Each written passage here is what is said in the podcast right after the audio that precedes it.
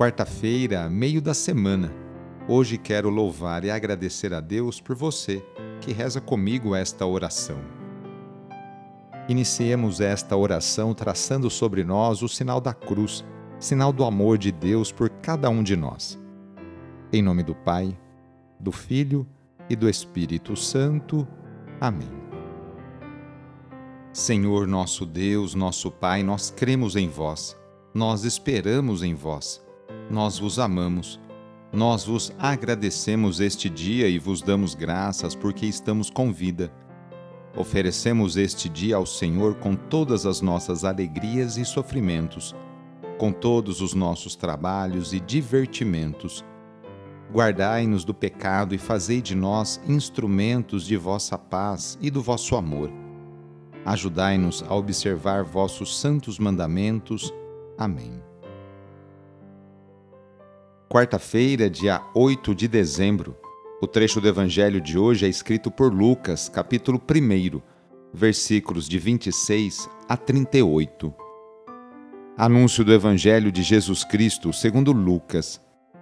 Naquele tempo, no sexto mês, o anjo Gabriel foi enviado por Deus a uma cidade da Galiléia chamada Nazaré, a uma virgem prometida em casamento a um homem chamado José.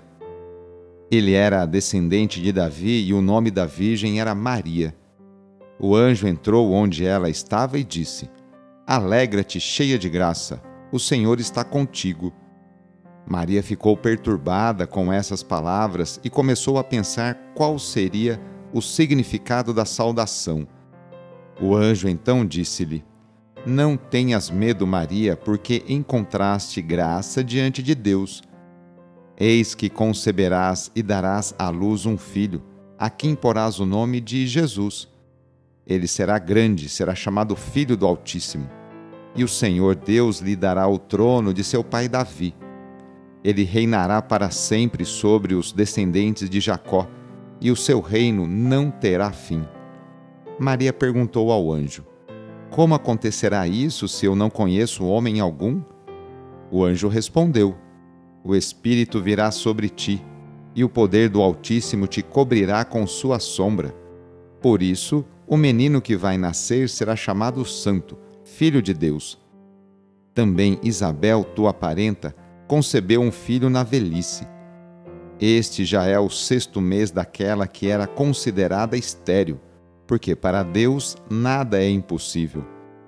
Maria então disse: Eis aqui a serva do Senhor, faça-se em mim segundo a tua palavra. E o anjo retirou-se. Palavra da Salvação. Hoje a Igreja Católica vivencia a proclamação do dogma da Imaculada Conceição de Maria os dogmas são as verdades da fé consideradas doutrinas da Igreja, nas quais os fiéis devem crer. O dia da Imaculada Conceição foi definido em 1854 pelo Papa Pio IX, através da bula chamada Inefabilis Deus.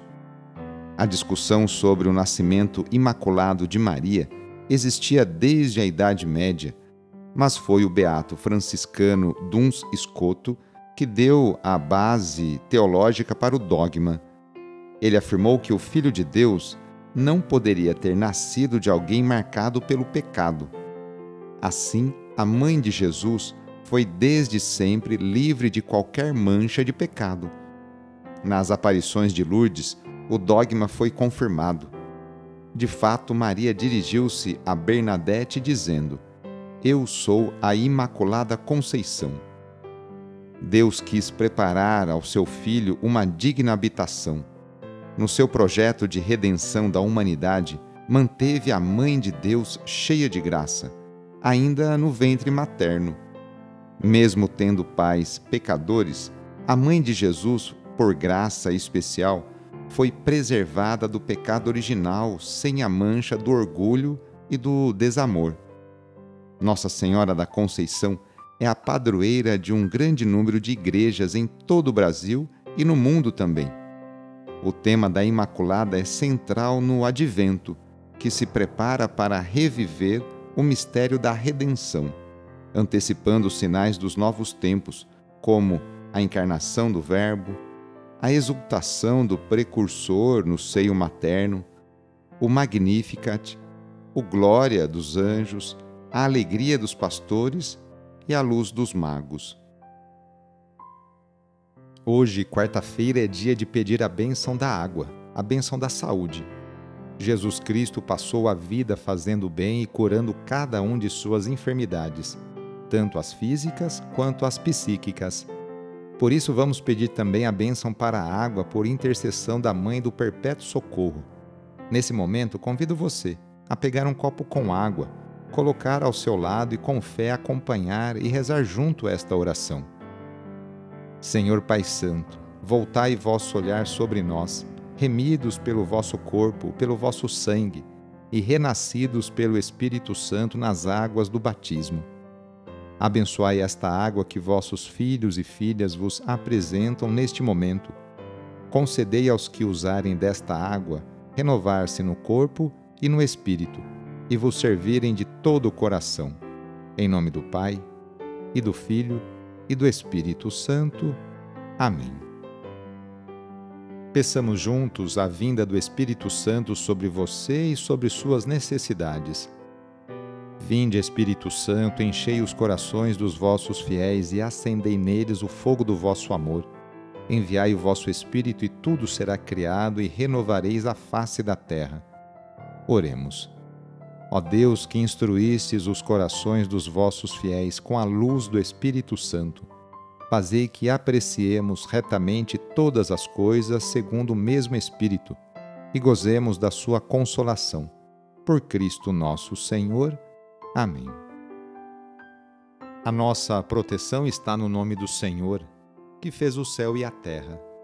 O Senhor esteja convosco, Ele está no meio de nós e pela intercessão de São Judas Tadeu, desça sobre você, sobre a sua família, sobre o seu trabalho e intenções a bênção do Deus Todo-Poderoso, Pai, Filho e Espírito Santo. Amém. Foi muito bom rezar com você hoje, neste dia. Se a oração está te ajudando, eu fico muito feliz. Então, que tal enviá-la para seus contatos, familiares, amigos, conhecidos?